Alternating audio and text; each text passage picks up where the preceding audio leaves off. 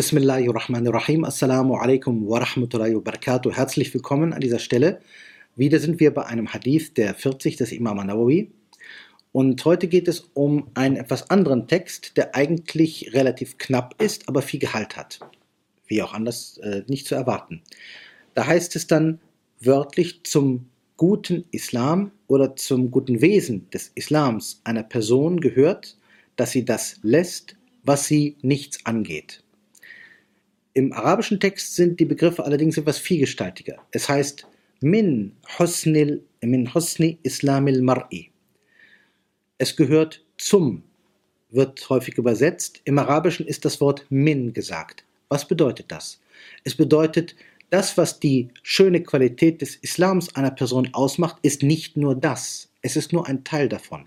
Aber es ist ein Teil davon. Man kann das Ganze wie üblich also von zwei Seiten betrachten. Man kann sagen, das, was jetzt im Folgenden gesagt wird, ist ein wichtiges Teilstück, aber aufpassen, nur ein Teilstück, es ist nicht alles. Dann kommt der Begriff Hosn. Was ist eigentlich Hosn?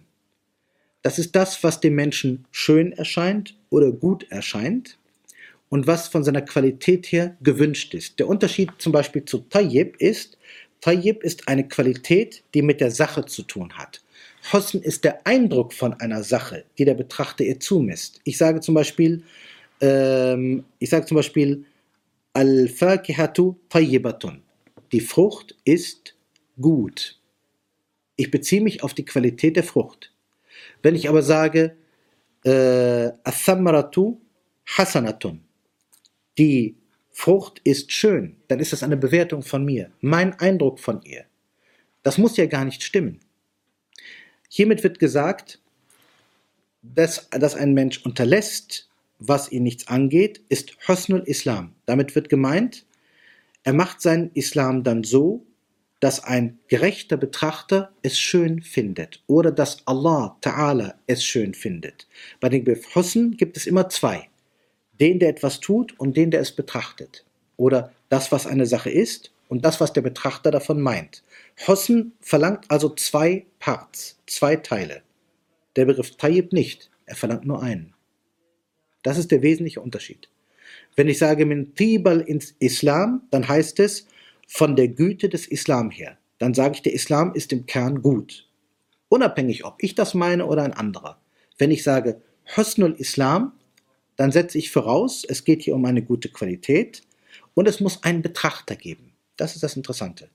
Der Hadith sagt indirekt, wenn der Mensch, Al-Mar, seinen Islam so macht, dass er Hosn hat, dann wird ein Betrachter zufrieden sein. Man merkt, in dem Satz steckt indirekt Allah dahinter, auch wenn das nicht so gesagt wird. Und es steht auch die Gemeinschaft der Gerechten dahinter, obwohl das nicht hier gesagt wird.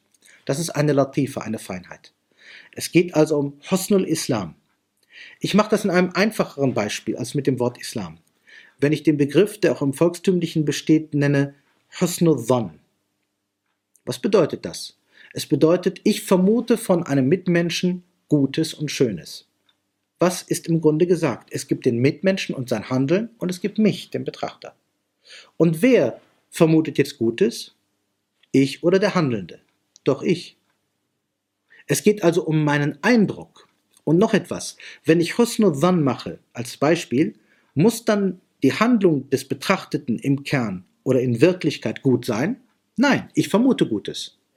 Jemand tut etwas, vielleicht ist es schlecht, vielleicht ist es gut, aber ich vermute Gutes. Hier ist ein wichtiger Schlüssel. Der Begriff Hossen hat immer eine Bewertung, hat immer einen zweiten, einen Betrachter. Eine Sache, die etwas ist und eine andere, und eine andere Seite, die etwas betrachtet. Hier ist es auch so. Min hosni, min hosni islamil mar'i zu dem guten Islam einer Person gemeint, gut in der Betrachtung Allahs oder gut in der Betrachtung der Anständigen, gehört, und nun geht der Hadith weiter, von dem abzulassen, im Original Tarkuhu, dass er etwas lässt.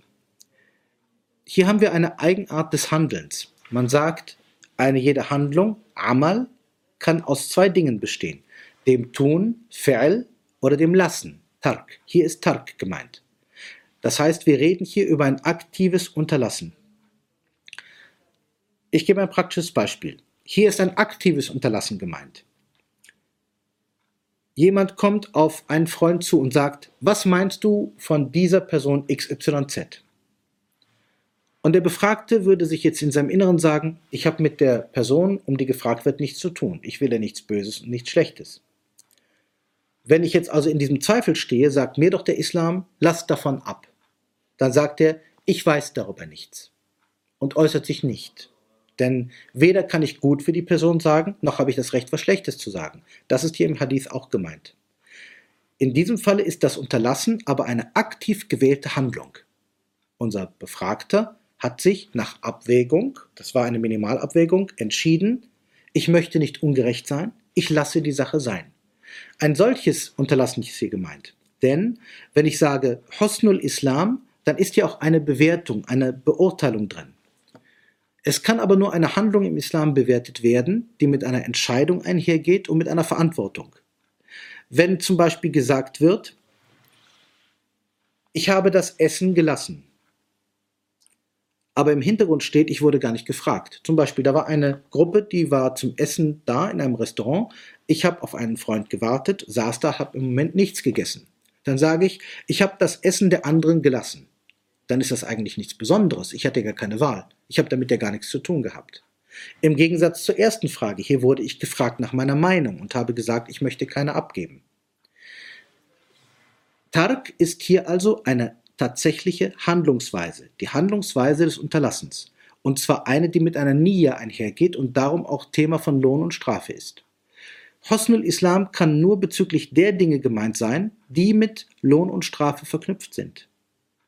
Sachen, die nicht mit Lohn und Strafe verknüpft sind, können nicht Thema von Hosn sein.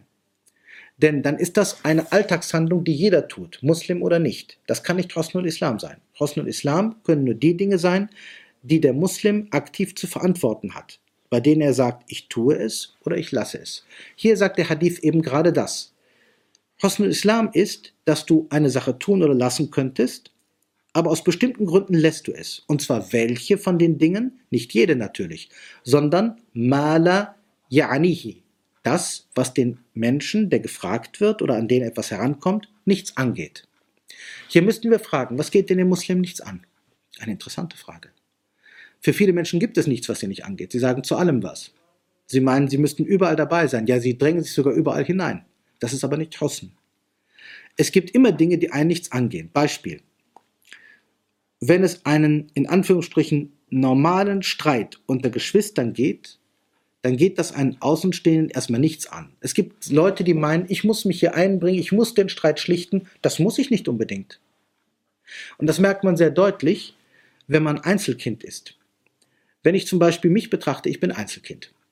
Ich bin tatsächlich ein Opfer dieser Dinge. Ein Einzelkind meint, dass, äh, dass die Welt formbar ist. Denn tatsächlich muss ein Einzelkind alles regeln. Ein Einzelkind hat keine Vorbilder. Ein Einzelkind muss sich immer wieder neu erfinden. Ein Geschwisterkind sieht sich aber immer im Spiegel seiner Geschwister. Und ich habe viele Freunde befragt, die aus größeren Familien kamen, die selber viele Geschwister hatten. Ich habe auch meine eigenen Kinder befragt, die auch Geschwisterkinder sind. Und sie sagen alles dasselbe. Die sagen, weißt du, du möchtest dich immer in Dinge einbringen mit einer guten Absicht, aber du machst es nicht richtig. Dann sage ich, warum? Denn für mich als Einzelkind ist klar, die Dinge müssen doch geregelt werden. Ihr seid euch nicht einig. Dann sagen sie, misch dich nicht ein. Es geht dich nichts an. Wir kommen schon klar. Wir raufen uns, wir streiten uns, wir hassen uns, wir lieben uns. Das ist normal für Geschwister. Du kennst das nicht, du bist Einzelkind. Dann sage ich, weißt du, du hast recht und ziehe mich zurück. Das ist aber ein Lernprozess. Und tatsächlich steckt äh, hinter diesem Ratschlag, den der Prophet steckt, auch dieser Lernprozess.